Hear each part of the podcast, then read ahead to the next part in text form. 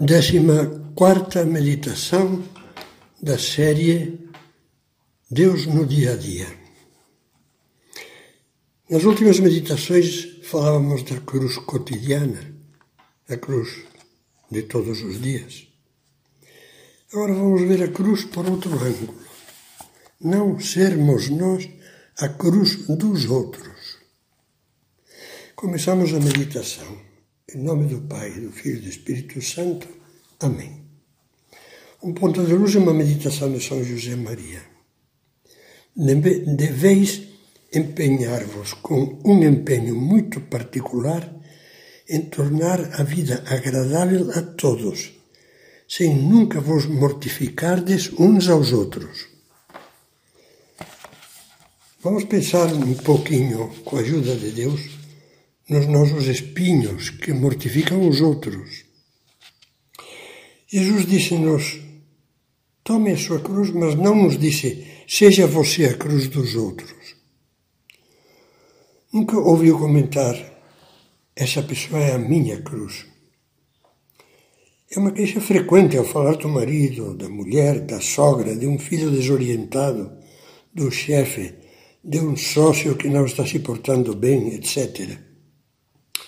Como é óbvio, isso significa que essa pessoa torna a vida difícil pelo seu mau caráter, sua prepotência, seu desleixo, suas mentiras, suas trapalhadas. Não há cristão que aguente, mais de uma vez ouvi essa exclamação. A esse propósito, lembro de um comentário feito há muitos anos. Uma das minhas tias, pessoa excelente, casada com um tio muito querido, ambos já estão com Deus, tinha começado a se interessar pela formação espiritual e meditava o livro Caminho. Convidado a almoçar na casa deles, a tia recordou-me um ponto desse livro, o número 174. Não digas essa pessoa me aborrece, pensa essa pessoa me santifica. E comentou com um sorriso malicioso: o teu tio me santifica. Todos caímos na gargalhada. Bem sabíamos do caráter simpático e afetuoso daquele homem. É bom tomarmos consciência de que nenhum de nós deve dedicar-se a santificar os outros. Pelo contrário, deveríamos tornar-lhes a vida agradável com a nossa caridade, a nossa compreensão, a nossa paciência e especialmente com a mortificação dos defeitos nossos que incomodam os demais. Como nos obceca a nossa vaidade? Todos precisamos limar tantos defeitos, tantos espinhos que arranham a vida dos outros. E nem os vemos nem os cortamos com a tesoura das nossas mortificações.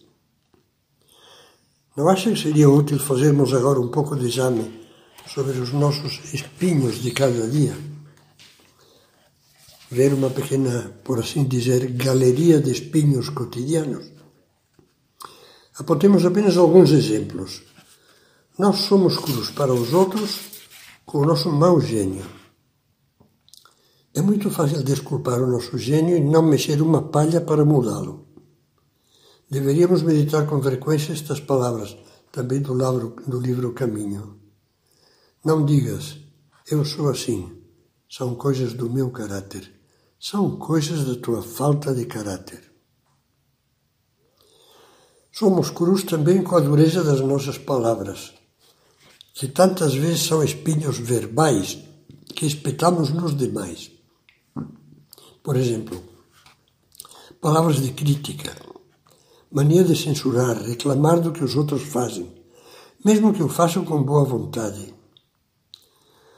Por que motivo lemos em Sulco número 808, entre dez maneiras de dizer não, has de escolher sempre a mais antipática? Outra coisa, dar broncas desproporcionadas a filhos, a subordinados. Ou ter a mania de discutir tudo semear comentários negativos, pessimistas nas conversas, falar mal dos ausentes, mexericos, cochichos, maledicência. Tudo isso a propósito do que falávamos. Somos cruz com as nossas palavras, que tantas vezes são espinhos. Somos cruz com a dureza dos nossos silêncios. Por exemplo, estarmos tão distraídos que nem nos damos conta do assunto de que os outros estão falando.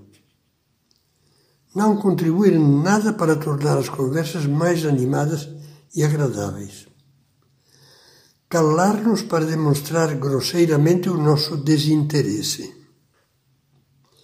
Fazer cara de vítima silenciosa quando padecemos algum mal, alguma contrariedade.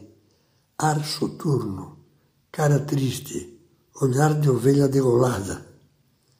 Deveríamos lembrar do que Jesus diz sobre a penitência. Quando jejuardes, não tomeis um ar sombrio como fazem os hipócritas. Quando jejuares, unge a cabeça e lava o rosto, para que os homens não percebam que estás jejuando.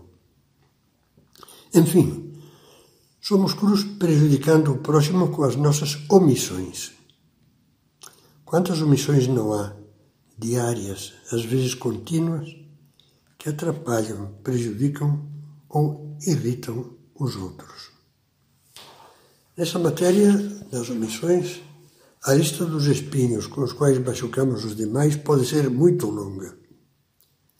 Falta das ajudas que poderíamos, que deveríamos prestar em casa e no trabalho egoísmo que nos leva a não ligar para as necessidades urgentes dos pobres e doentes, ou para a necessária, cada dia mais, formação religiosa de todos, especialmente dos filhos.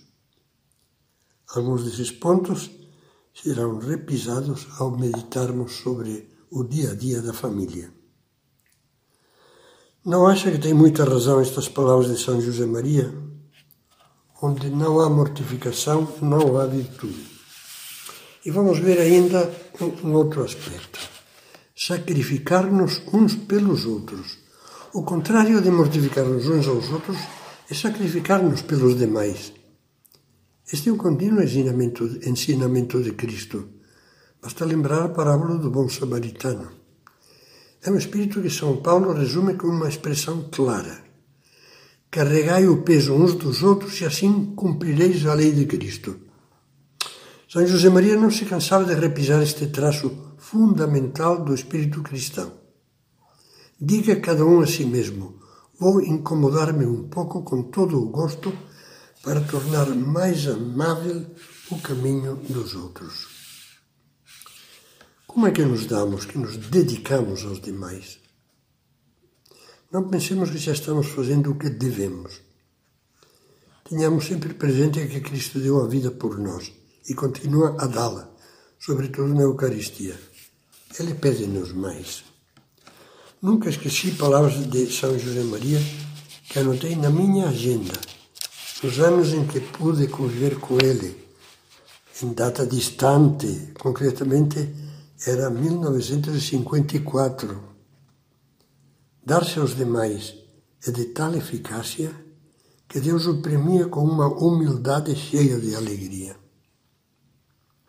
É tão bom descobrir isso, que dar-se aos outros em casa e fora de casa facilita o esquecimento de nós mesmos, evita o jogo do egoísmo que é tão voraz e traduz em paz, simplicidade e alegria para todos, para nós e para os demais. Podemos encerrar esta meditação com as seguintes reflexões de São José Maria, o santo do cotidiano. Quantas mais mães conheceste tu como protagonistas de um ato heróico extraordinário? Poucas, muito poucas. E, no entanto, mães heróicas, verdadeiramente heróicas, que não aparecem como figuras de nada espetacular, que nunca serão notícia, como se diz, Tu e eu conhecemos muitas. Vivem negando-se a todas as horas, cerceando com alegria os seus próprios gostos e inclinações, o seu tempo, as suas possibilidades de afirmação ou de êxito para a tapetar de felicidade os dias de seus filhos.